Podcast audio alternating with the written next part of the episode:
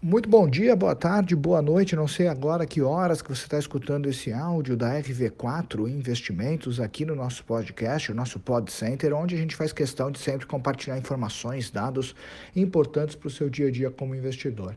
Hoje a gente vai falar sobre a reforma tributária, um tema que realmente apareceu aí em voga, que apareceu e as pessoas elas estão preocupadas, outras não entendem, outras nem se deram trabalho de lei. Tudo bem, ainda não foi aprovada, mas sem dúvida nenhuma você vai ser afetado de maneira direta ou indireta em relação a toda essa parte realmente sobre essa possível reforma tributária. O mercado foi pego realmente de surpresa em alguns pontos, outros já eram esperados, mas o fato é que alguns setores que podem ser mais afetados acabaram sofrendo um pouquinho mais nesse momento, porque uh, as pessoas elas passam a ter um sentimento aí de desespero muitas vezes em alguns produtos e acabaram vendendo suas posições, por exemplo, como fundos imobiliários, que passa a ser afetado, onde o pagamento de dividendos dele passa a ser afetado, vou comentar um pouco sobre isso, mas é importante que nesse momento você tenha calma e se você não consegue avaliar ainda os impactos da reforma tributária sobre a sua carteira, conversa com um dos assessores de investimentos da RV4 Investimentos para ele poder te auxiliar da melhor forma. Então vamos aos itens aqui do resuminho que a gente preparou. Hoje uma pessoa é isenta no imposto de renda quando ela ganha a até R$ 1.903,98. Com essa reforma, a faixa mínima passa a R$ 2.500. Aproximadamente 3,6 milhões de brasileiros eles são isentos né, nesse momento ah, através dessa faixa, se a gente for realmente alterar. A alíquota de 27,5%, que é o teto do imposto de renda na tabela, passaria, né, a gente começa a ter também uma mudança na faixa, onde hoje essas pessoas que têm uma alíquota de 27,5% são aquelas que têm ganhos superiores a R$ 4.600 644,68 e ela passa para 5.300. Então a gente também tem uma mudança nessa faixa.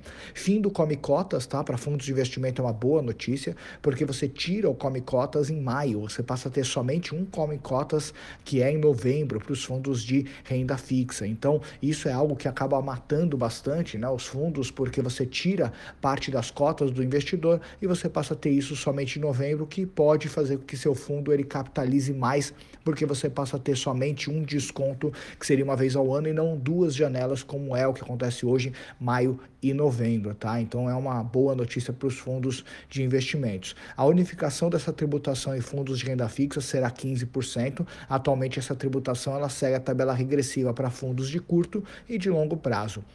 Uma notícia também que acaba incentivando bastante operações de um único dia, as famosas day trades, que são operações na bolsa, elas têm a alíquota de IR reduzida de 20 para 15%. Então, operações de um dia só passam a ser beneficiadas com IR menor. Lembrando que essa compensação de IR ainda continua em todas as modalidades, ou seja, se você passa a ter um mês em prejuízo, você passa, é, você tem um dia de prejuízo no mês e você tem outro de lucro. Lembrando que a apuração ela continua continua sendo compensatória no mês. Então, se você tem um mês ali que acabou tendo negativo, você acaba não pagando IR, mesmo que você tenha aí uma operação super positiva.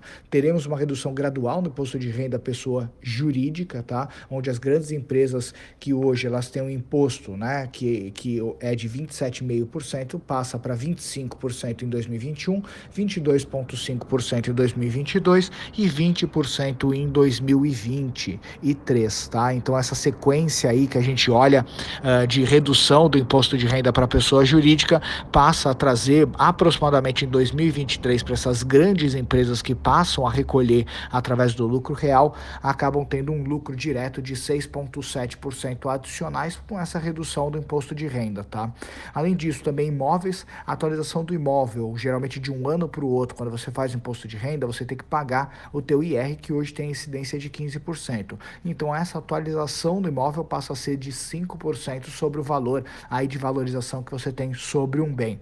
A polêmica foi naturalmente sobre a tributação sobre dividendos, tá? E principalmente você afeta os fundos imobiliários que todo dia 15, aqueles fundos que pagam dividendos, eles passam, por exemplo, a ter esse pagamento tributado e hoje ele acaba sendo isento. Assim como também a gente passa a ter empresas que são boas pagadoras de dividendo, que aí tem periodicidades diferentes em seu pagamento, também passam a ser tributados e a alíquota vai ser de 20% para todos os investidores. Então, isso realmente eu vou falar um pouquinho dos impactos sobre isso, mas essa foi uma notícia que acabou realmente pegando aí, principalmente aqueles investidores que gostam de dividend yield, gostam de receber eles acabaram sendo pegos aí de surpresa com essa notícia.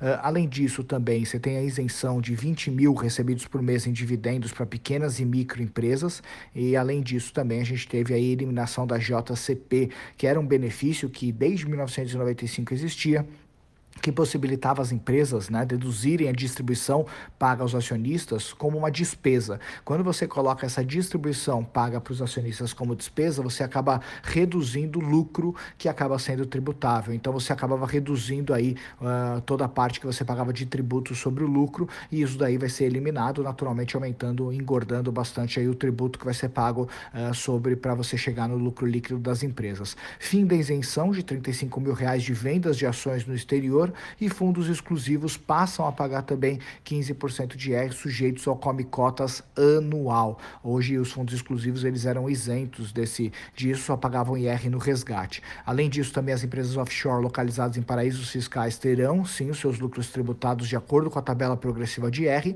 e o que não muda, CRI CRA, LCA, LCI e FIPE e debêntures incentivadas continuam isentas. Não há nenhum documento falando sobre um possível come-cota sobre fundos de previdência e ainda temos a isenção de 20 mil uh, de lucros mensais em ações, ainda continua isento. Quais são os principais impactos no setor? Taxar dividendos de empresas que têm incentivos maior para reter lucros. Então, o que acaba acontecendo é quando você, é, você taxa esses dividendos das empresas, vai acontecer um fenômeno que acontece nos Estados Unidos, tá?